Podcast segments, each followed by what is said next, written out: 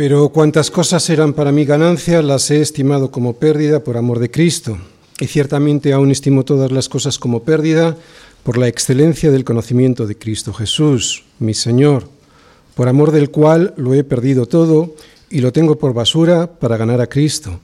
Y ser hallado en Él, no teniendo mi propia justicia, que es por la ley, sino la que es por la fe de Cristo, la justicia que es de Dios por la fe a fin de conocerle y el poder de su resurrección y la participación de sus padecimientos, llegando a ser semejante a él en su muerte, si en alguna manera llegase a la resurrección de entre los muertos. Pablo en los versículos que vamos a ver hoy, después de habernos mostrado el enorme contraste que hay entre la enseñanza de los falsos maestros y la excelencia que hay en el conocimiento de Cristo, ahora nos dirá su experiencia personal de cómo hay que correr en la carrera de la fe. Recordemos primero ese fuerte contraste que muestra Pablo entre lo que produce la falsa enseñanza, esa que hace que pongas tus esperanzas de salvación en tus obras, y el verdadero conocimiento que hay en Cristo Jesús. Y veamos cómo lo expresa. Fijaros, primero en el versículo 7 nos dice que antes de conocer a Cristo, todo lo que había hecho y atesorado delante de Dios era una pérdida, no una ganancia como él pensaba. Así que el contraste está entre una pérdida y una ganancia. Segundo, en el versículo 8, en la primera parte, nos dice que esa pérdida contrasta fuertemente con la excelencia del conocimiento de Cristo.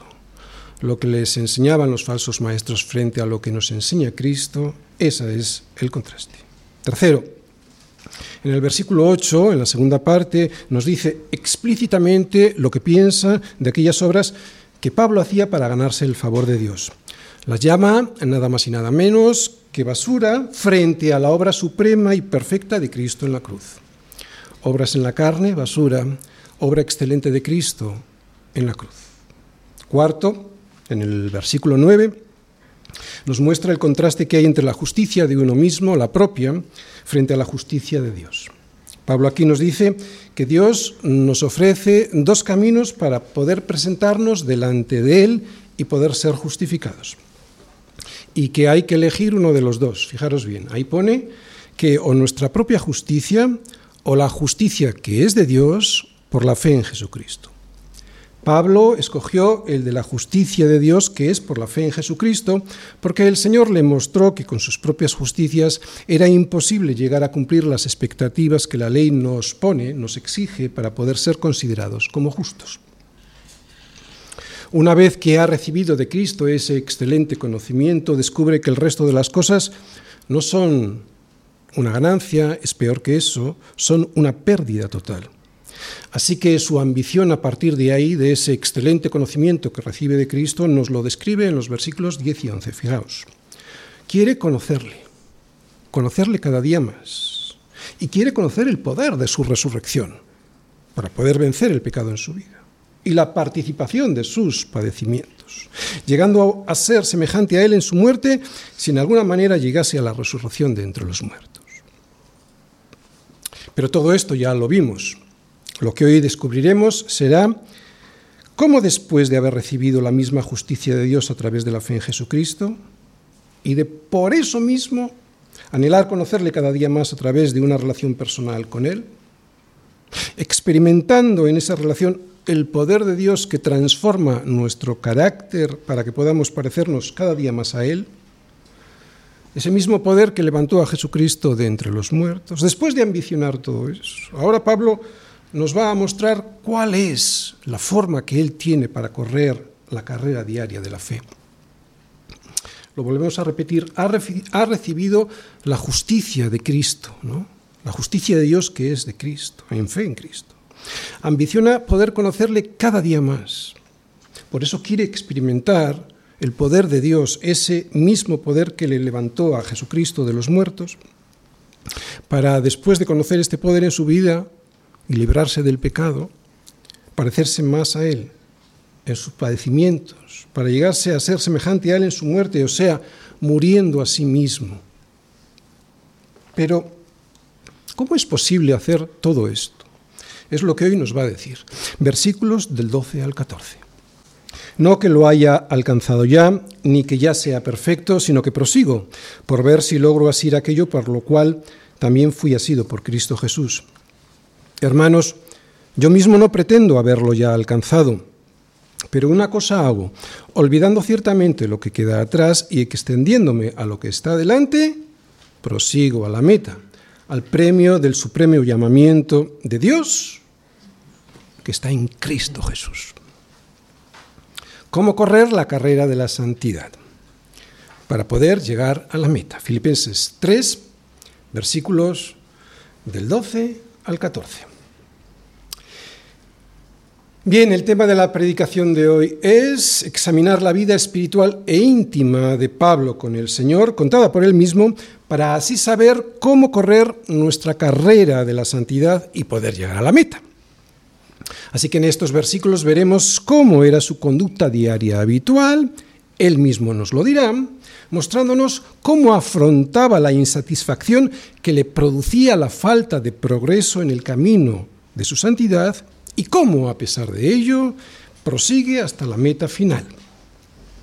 Y lo voy a exponer a través del siguiente esquema. Primera parte. ¿Qué es lo que no dicen estos versículos? Segunda parte. ¿Qué es lo que realmente dicen? Tercera parte. Errores que podemos cometer en la carrera. Cuarta parte. La forma correcta de correr la carrera. Quinta parte, y esto ya lo veremos en el versículo 14, el premio al llegar a la meta. Primera parte. ¿Qué es lo que no dicen estos versículos? Los volvemos a leer no que lo haya alcanzado ya, ni que ya sea perfecto, sino que prosigo por ver si logro asir aquello para lo cual fui también asido por Cristo Jesús. Hermanos, yo mismo no pretendo haberlo ya alcanzado, pero una cosa hago, olvidando ciertamente lo que queda atrás y extendiéndome a lo que está delante, prosigo a la meta, al premio del supremo llamamiento de Dios en Cristo Jesús. Estos versículos no dicen que Pablo no estaba seguro de su salvación. En estos versículos él no expresa inseguridad en su salvación. El hecho de que Pablo diga, hermanos, yo mismo no pretendo ya haberlo alcanzado, no significa, como algunos piensan, que el apóstol no tenía la certeza de su salvación.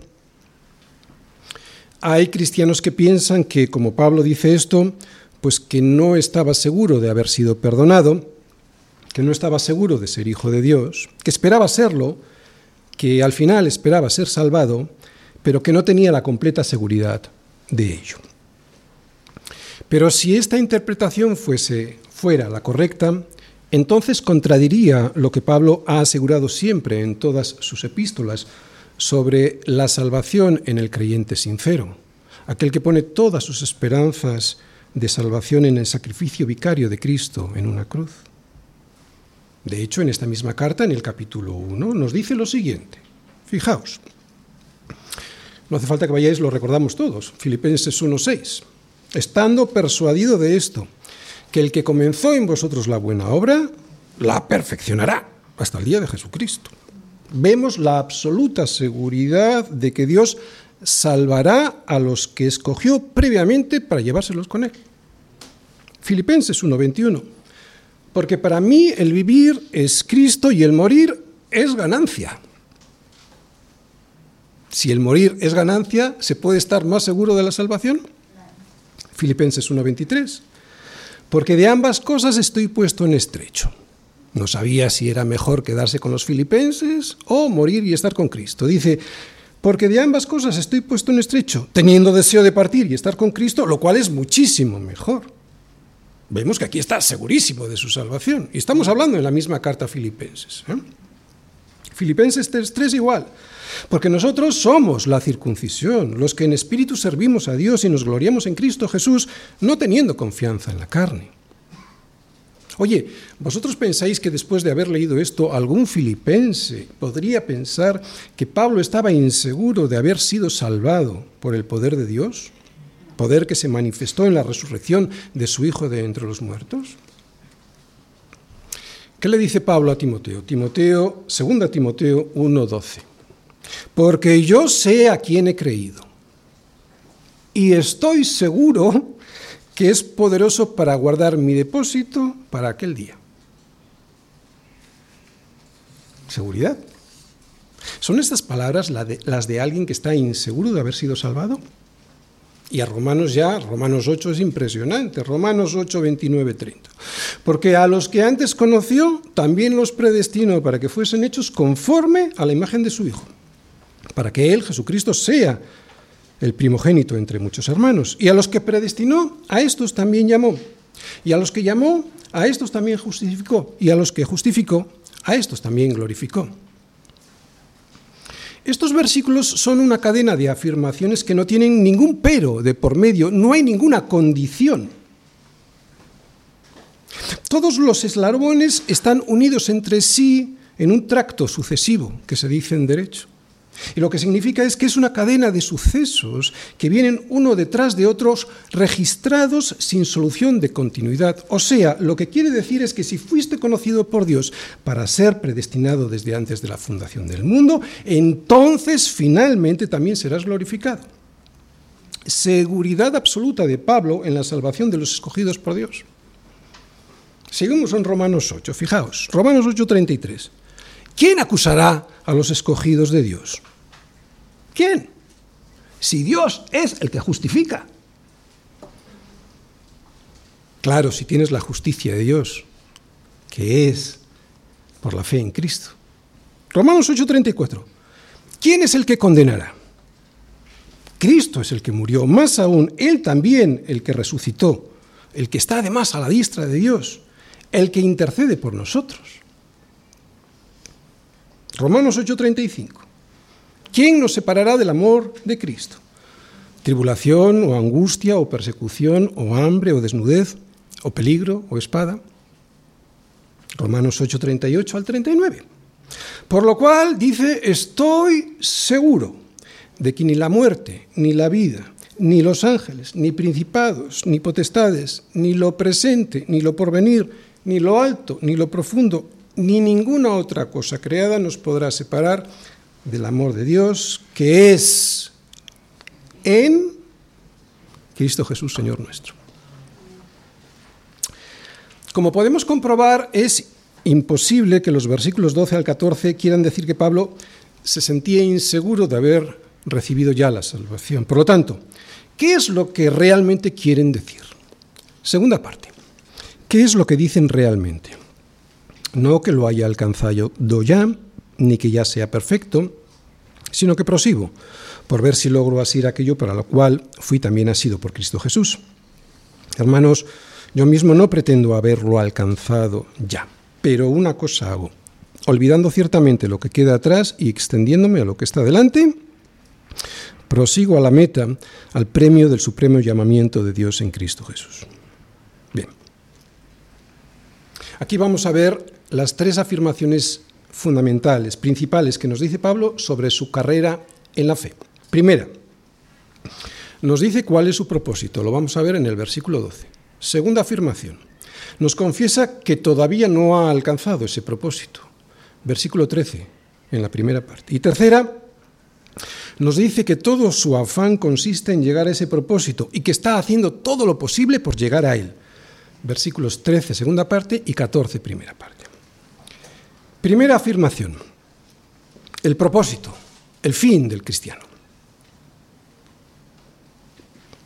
El fin del cristiano aquí es buscar la santidad y con ello darle la gloria a Dios. Y esa santidad es un proceso, es un proceso en el que vamos creciendo. Si nosotros hemos sido convertidos, si Dios nos ha escogido en ese momento de la conversión, ya somos posicionalmente hablando santos. Pero después continúa un proceso en el que vamos creciendo en esa santidad hasta que estemos con Cristo. Y es entonces, cuando estemos con Cristo, cuando ya seremos completa, perfectamente santos. Con el ejemplo que voy a poner ahora no quiero justificar el pecado en absoluto, pero ¿os acordáis del comportamiento de la congregación en Corinto? El testimonio que estaban dando algunos hermanos de esa iglesia a la ciudad era escandaloso. Algunos estaban peleados entre ellos, incluso con pleitos civiles. La cena del Señor no se la tomaban en serio. Era como un fiestón en el que no entendían cuál era el significado del mandato de recordar el sacrificio de Cristo. Incluso un miembro de la iglesia estaba en relaciones sexuales con su madrastra. Y sin embargo Pablo se dirige a los miembros de esta iglesia de esta manera. Pablo, llamado a ser apóstol de Jesucristo por la voluntad de Dios. Y el hermano Sóstenes a la iglesia de Dios que está en Corinto. A los santificados en Cristo Jesús, llamados a ser santos, con todos los que en cualquier lugar invocan el nombre de nuestro Señor Jesucristo, Señor de ellos y nuestro. Fijaos, Pablo se dirige a ellos como a los santificados en Cristo Jesús, llamados a ser santos. Los santificados en Cristo Jesús son aquellos que Dios ha llamado aparte, los ha llamado aparte, los ha llamado aparte, santificación o santidad posicional, para que al creer en el sacrificio de Cristo en la cruz, sean, como digo, llamados, considerados posicionalmente santos, para inmediatamente después crecer en esa santidad, santidad progresiva. Sabemos que después de la primera carta que les escribió a los corintios, hubo en ellos convicción de pecado y arrepentimiento, o sea, santificación. Lo que significa que estos santos de Corinto fueron santificados progresivamente. ¿Cómo? Y esto es también como Dios hace con nosotros. ¿Cómo? Por medio de la carta del apóstol Pablo, de la primera carta a los Corintios, a los Corintios, ¿no? O sea, por medio de la palabra de Dios. Es así como Dios nos va santificando para que crezcamos en la santidad.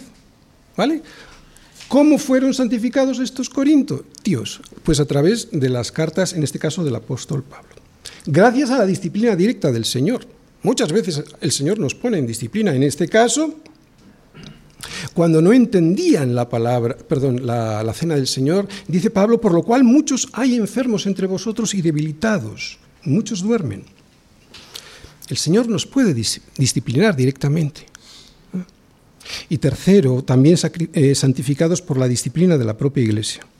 Esto lo podemos ver en 2 Corintios 2.6, cuando dice, le basta a tal persona esta reprensión hecha por muchos. Había alguien en la Iglesia que había sido reprendido por varios en la Iglesia.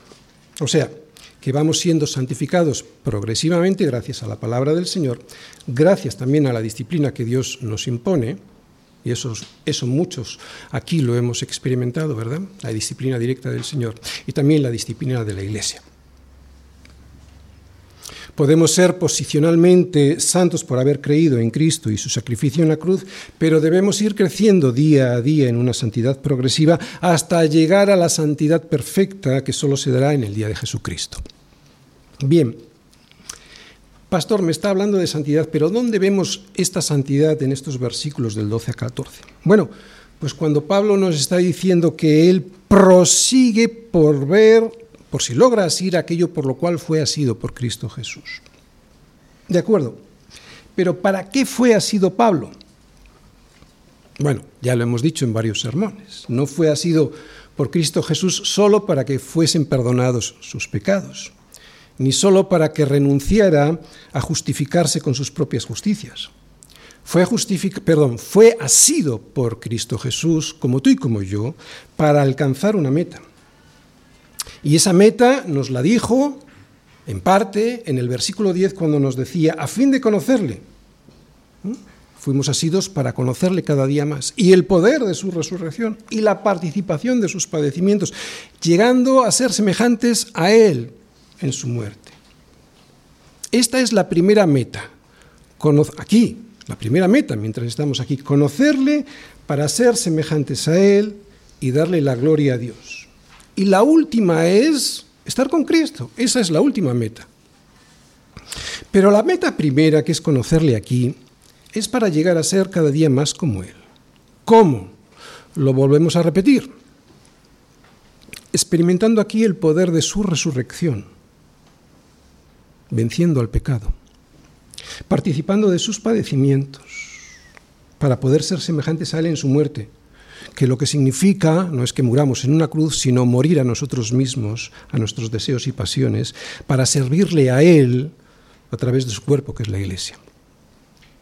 Esta es la meta de Pablo aquí, y también debiera ser nuestra meta.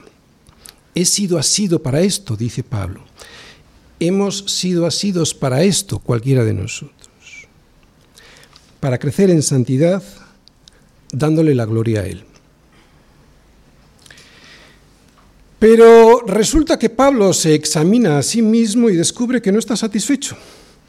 Sabe que ha sido santificado por Cristo Jesús y por eso mismo salvado por Él, pero está insatisfecho con el progreso de su santidad.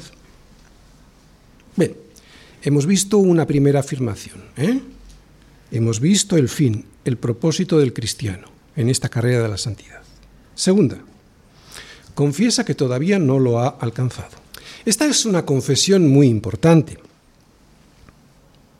Y solo se puede hacer una confesión así después de un análisis honesto sobre nuestro progreso en la carrera de santidad.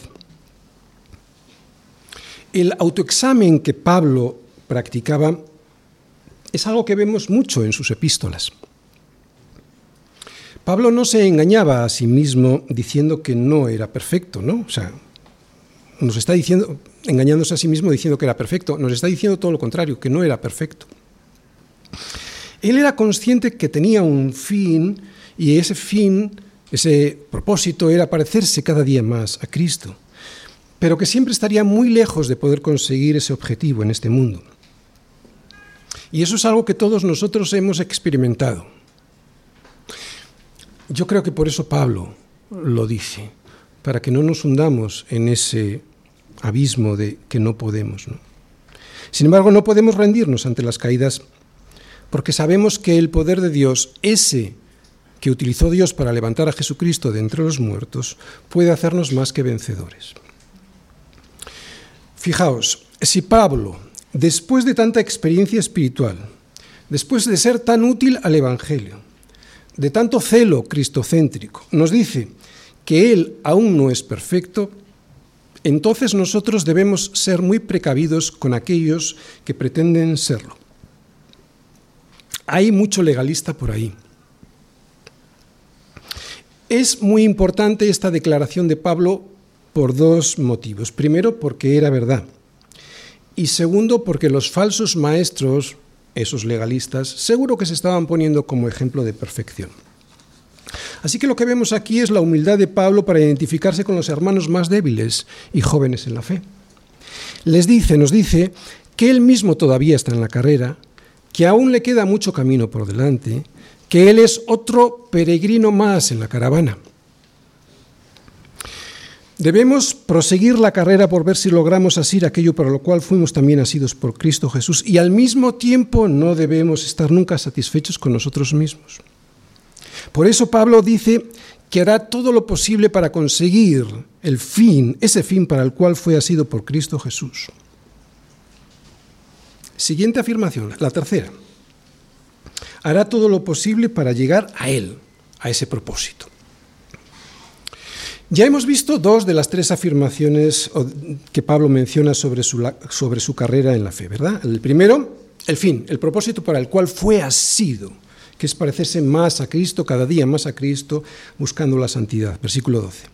Confiesa que todavía no lo ha alcanzado que no ha alcanzado esa perfección, versículo 13, primera parte, y sin embargo ahora nos dice que hará todo lo posible para alcanzarla. Una cosa hago, nos dice, olvidando ciertamente lo que queda atrás y extendiéndome a lo que está adelante, prosigo a la meta. O sea, que se va a estirar, que se va a extender, que se va a esforzar al máximo, que no se va a quedar mirando cómo corren otros corredores, va a sacarle el máximo partido a los recursos que Dios le ha dado. Como los corredores a sus músculos, pues Él a los músculos de su fe. Al igual que cuando un corredor se estira hacia adelante dándolo todo, extendiéndose para llegar hasta la meta.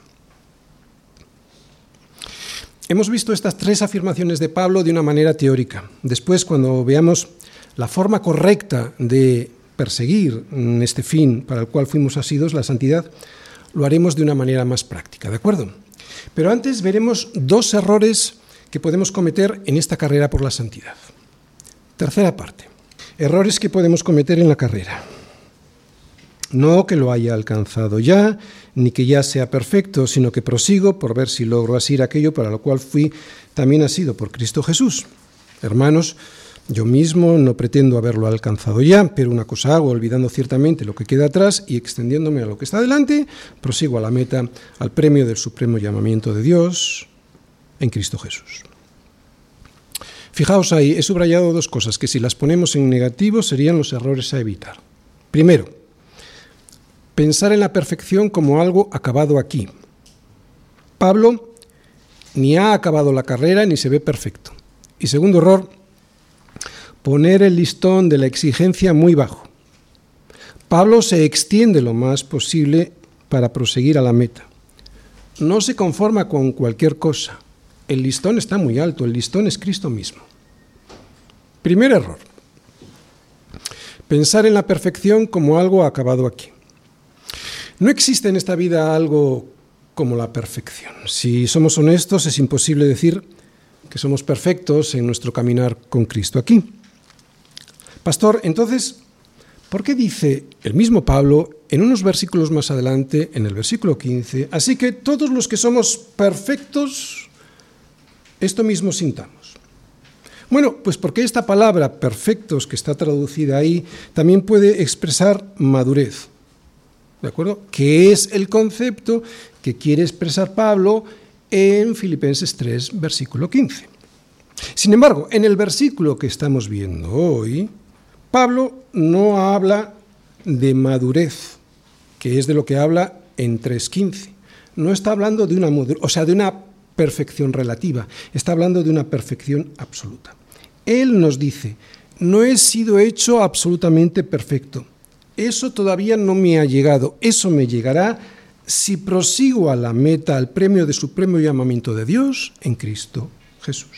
Otra vez, la perfección absoluta no es posible en esta vida. ¿Qué es la perfección? ¿Qué es la perfección absoluta? ¿Qué es lo que haremos cuando nuestros cuerpos sean totalmente glorificados? Bueno, conocer a Cristo en un estado de comunión perfecta, y eso aquí, ¿verdad que no? Fallamos mucho. Conocer el poder de su resurrección de tal manera que no solo nos libremos de la culpa y del poder del pecado, sino también de la presencia del pecado. Fijaos, cuando nos convertimos, que nos libramos de la culpa del pecado y también del poder del pecado. El poder que tiene el pecado. ¿Qué es lo que hace? Pues ese poder a veces nos hace caer, pero tenemos la posibilidad de luchar contra ese poder del pecado, pero pero no de la presencia del pecado. Sigue habiendo pecado en nuestra vida. Y es contra lo que luchamos. Otra vez, la perfección absoluta no solo es que nos libremos de la culpa y del, y del poder del pecado, sino también de la presencia del pecado. Por lo tanto, no solo libres de algunos pecados, sino de todos, de los pecados de obra, de los de pensamiento u omisión. Ser perfectos es ser libres de cualquier relación con el pecado. Ese es el nivel de exigencia. ¿Hay alguien que pueda asegurar que lo ha alcanzado plenamente? Nos gustaría, pero no es posible aquí. Yo me he hecho esta pregunta muchas veces, seguro que vosotros también. ¿No os habéis preguntado por qué Dios no nos ha hecho perfectos a sus hijos aquí? Qué fácil sería, ¿verdad? Pero ¿por qué Dios no nos lo ha hecho así? Si lo anhelamos tanto, ¿por qué no nos hace perfectos una vez que nos convertimos? Bueno, la respuesta no viene en la Biblia, pero yo tengo absolutamente claro el por qué. Yo sería la persona más soberbia de este mundo si el Señor me regalara aquí la perfección en mi santidad, por lo cual ya no sería perfectamente santo. Tenemos que recordar que con este cuerpo caído no es posible la perfección absoluta. Así que el Señor, debido al pecado y a los desastrosos efectos que produce en mí, Me pide que prosiga a la meta, sí, que me esfuerce para conseguir la madurez en el camino de la santidad, sí, pero me mantiene en, una situación de imperfección relativa para que recuerde que no soy Dios, que le necesito, que soy absolutamente dependiente de Él y de sus misericordias. ¡Ay! Si yo fuera perfecto aquí. No solo la soberbia, sino que ya no dependería de Dios. Son los fracasos y la conciencia de que somos imperfectos lo que nos mantiene unidos en comunión con Dios y también humildes ante los demás. ¿Verdad que sí? Otro error. Poner el listón de la exigencia muy bajo. Esto es pensar lo contrario de lo anterior. Cuando tú te conviertes empiezas a rechazar el pecado que hay en tu vida. Esto lo hemos experimentado en cuanto nos hemos convertido y corres el peligro de verte mejor que los demás y piensas que ya has llegado a un grado de, perfección que es suficiente para agradar a Dios. Pero hay cuando va pasando el tiempo, ¿verdad? Los cristianos perfectos, y estamos hablando aquí de la madurez, no tanto de la perfección absoluta, nunca están satisfechos con sus, progresos porque reconocen que, aunque han ido progresando, ese progreso nunca será suficiente para, ayer, para ser semejantes a la imagen de Cristo. Lo contrario sería poner el listón de nuestras experiencias, perdón, de nuestras exigencias muy bajo. Entonces, ¿cuál es la forma de correr esta carrera? Esta carrera de la santidad. A ver si Pablo nos lo explica. Cuarta parte. la forma correcta de correrla. No que lo haya alcanzado ya, ni que ya sea perfecto, sino que prosigo por ver si logro asir aquello para lo cual fui asido también por Cristo Jesús. Hermanos, yo mismo no pretendo haberlo ya alcanzado, pero una cosa hago. Una cosa hago. Una cosa hago. Lo repito muchas veces porque esto es muy importante. Probablemente lo más importante en nuestra carrera. Una cosa hago. Voy a ser muy pesado una cosa hago. Olvidando ciertamente lo que queda atrás y extendiéndome a lo que está adelante, prosigo a la meta, al premio del supremo llamamiento de Dios en Cristo Jesús. Primero, la madurez no se consigue de repente. Debemos recordar siempre que la carrera en busca de la perfección en la santidad, o sea, de la madurez, no se consigue de repente. Prosigo nos dice Pablo. Lo que significa es que es un camino, un camino de progresión y que me he de esforzar por alcanzar la meta. Es frustrante pensar que lo he de conseguir al instante y descubrir que no lo logro. Se necesitan muchos años. No estoy justificando el pecado, pero tampoco quiero la frustración en mi vida. Es frustrante pensar que lo he de conseguir al instante y descubrir que no lo logro. Es que no es así. Es un desarrollo, es un progreso, es un paso a paso. Nazco como un bebé en Cristo y voy creciendo hasta que alcanzo la madurez. Pero lo mismo al revés. La madurez no se consigue pasivamente. Esta carrera no se corre sola. Es progresiva, sí, pero he ir, ir dando, los, dando los pasos yo. Yo tengo que dar los pasos. Ni pensar que la santidad es algo instantáneo, ni creer que yo no tengo nada que hacer en la carrera. Una actitud pasiva es letal, debo ser activo en esta carrera, en esta lucha, en esta batalla. Hablando de batallas, fijaros cómo Pablo se dirige a Timoteo en 1 de Timoteo 6:12. Le dice, pelea la buena batalla de la fe. ¿Qué significa? La buena batalla de la fe. Significa un gran esfuerzo, una gran actividad, es una batalla, es una lucha, significa un gran trabajo, significa una gran diligencia. Significa no quedarse descansando en el camino o sentado en el borde mirando cómo los demás pelean esta batalla. No ser perfecto no significa no haber sido salvado. Tercero, y muy importante para renovar nuestras fuerzas en la carrera. ¿De acuerdo? El hecho de darnos cuenta de nuestra incapacidad de perfección no es síntoma de que no hemos sido salvados. Es todo lo contrario. Cualquier santo del Señor que está insatisfecho con la progresión de su santidad, cualquiera que diga, como dice Pablo, miserable de mí, ¿quién me librará de este cuerpo de muerte? Cualquiera que sea consciente de su pecado y esté insatisfecho con esa situación, ese será alguien que tiene vida en su interior, vida de verdad. ¿Sientes esto mismo? Que al examinarte a la luz del Evangelio, ves que estás muy atrás y te gustaría estar más adelante? Bueno, pues eso es una prueba de que el Señor está trabajando en ti y que has sido escogido para ser santificado y después glorificado. Nadie en este mundo que no haya sido tocado por el Espíritu Santo desea conocer al Señor cada día más. Nadie que no haya sido tocado por el Espíritu Santo desea conocer cada día más al Señor y el poder de su resurrección y participar de sus padecimientos para llegar a ser semejante a Él en su muerte. Nadie.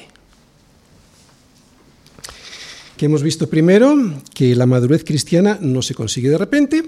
Segundo, tampoco se alcanza pasivamente. Y tercero, que no ser perfecto no significa que no hemos sido salvados. Cuarto, no debemos mirar atrás. Hay caídas en este caminar. El progreso no es lineal y siempre en ascenso. Aunque el resultado final sí lo es, hay periodos en los que estamos más abajo de lo que deberíamos. Por eso Pablo dice, prosigo. Más aún dice, hermanos, olvidando ciertamente lo que queda atrás, sigo extendiéndome a lo que está delante. No podemos quedarnos estancados en lo que está detrás. Vivir en el pasado es vivir escondidos de la realidad, o sea, del presente y de lo que tenemos por delante del futuro. Mirar atrás solo es válido para reconocer todo lo que Dios ha hecho en nosotros y de dónde nos ha sacado, pero solo para darnos impulsos y más ganas de proseguir a la meta. Con estas palabras, olvidando ciertamente lo que queda atrás y extendiéndome a lo que está delante, Pablo no está diciendo que debemos desactivar nuestra memoria, algo por otra parte imposible de hacer. Lo que dice es que no podemos dejar que nuestros pecados pasados nos impidan avanzar. Hay personas que después de convertirse, todo lo que les pasó en el pasado les ata. Todo lo del pasado no les deja avanzar hacia el futuro. No se desprenden de la culpa de la derrota, de la incredulidad, ni del desánimo que en el pasado reinaron en su corazón. Y Pablo es un muy buen ejemplo de este olvidarse de lo que queda atrás. Él tenía un pasado que podía haberle desanimado e impedir que avanzase. Pablo había sido un perseguidor de la iglesia, un arrogante fariseo y vanidoso, su vida, había sido un, un, constante, un río de constantes pecados y crímenes contra Yahvé y contra su ungido. Confiaba en la carne y en su propia justicia, gloriándose en sí mismo. El pasado de Pablo no le ayudaba en nada para alcanzar la meta que tenía delante, pero sabía que la sangre de Jesús le había perdonado de todo pecado. Estaba confiado de que su pasado no sería un lastre que le impediría avanzar.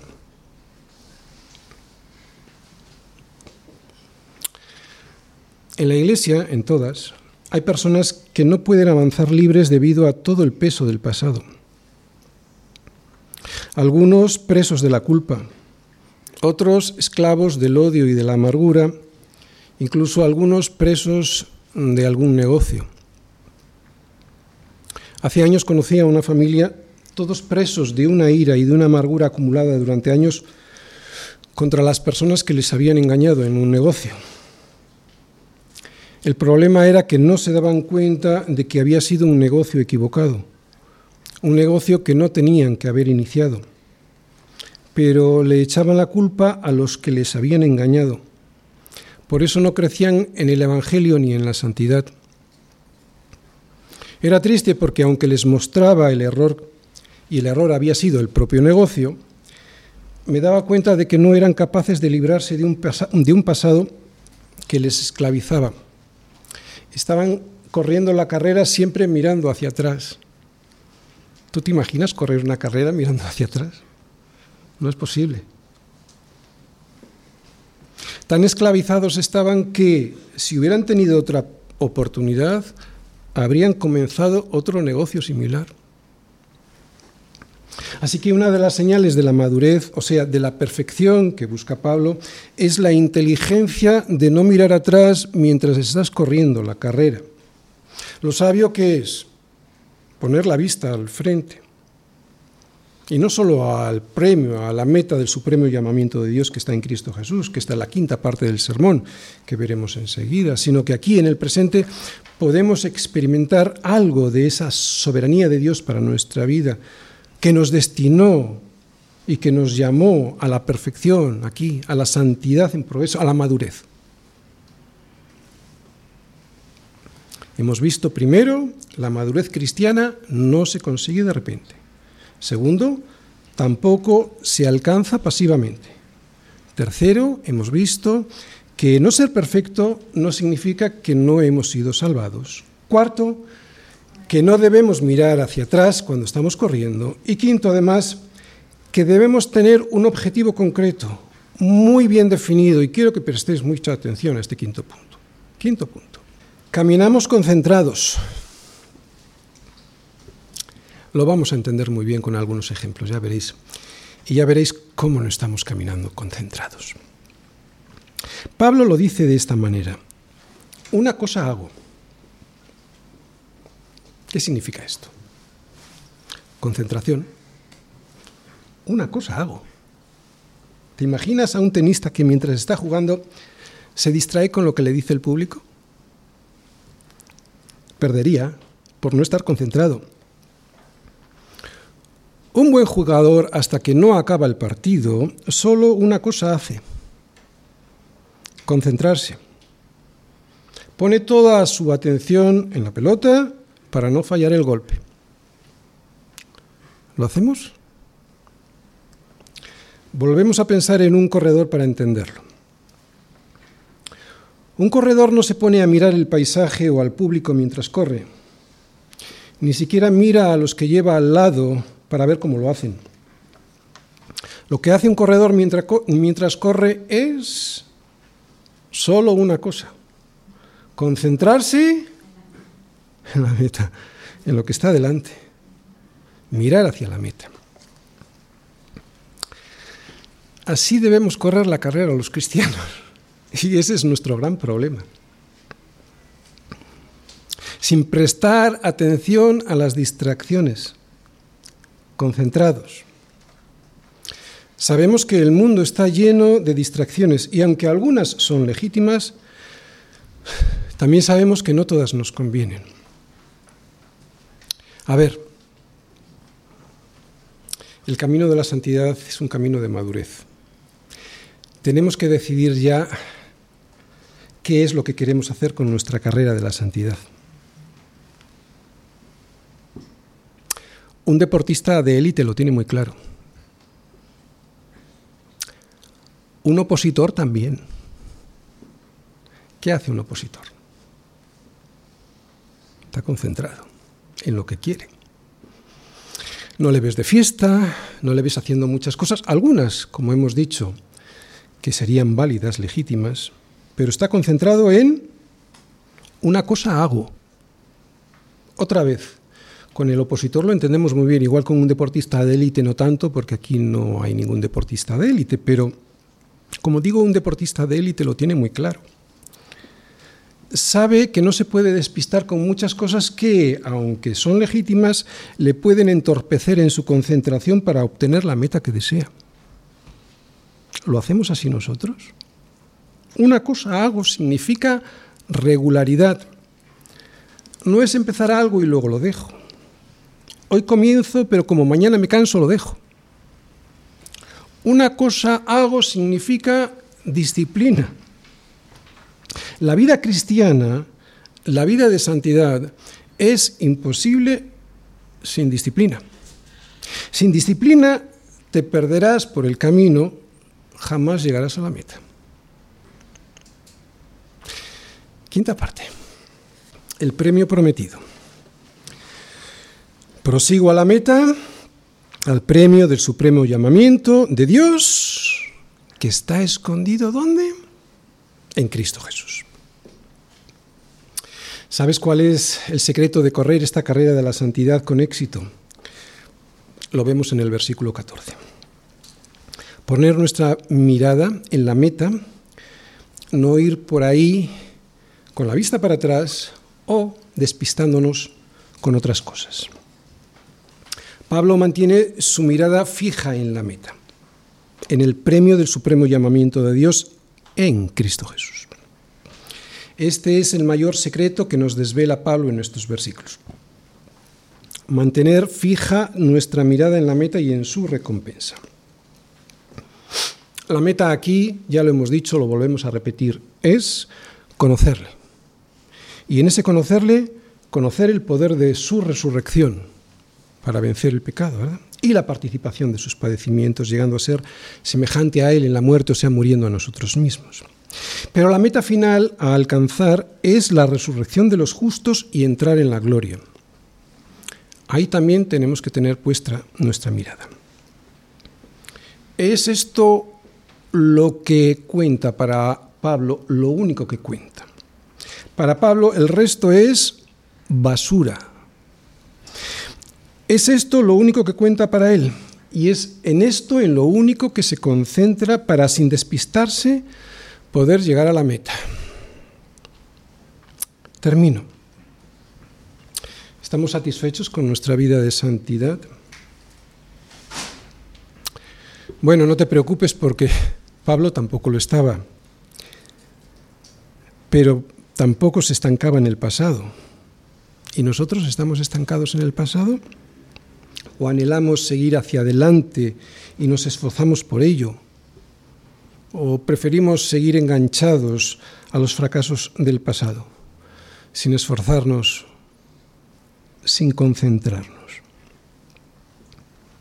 Hemos sido asidos por Cristo para ser más como Cristo aquí y poder estar para siempre con Él allí.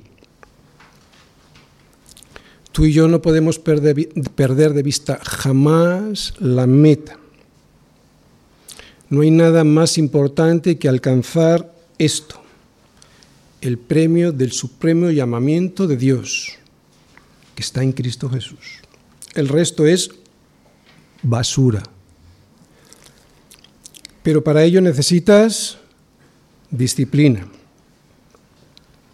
No puedes despistarte con los demás corredores del mundo, ni tampoco con los creyentes, ni mucho menos con las distracciones de un mundo pecaminoso.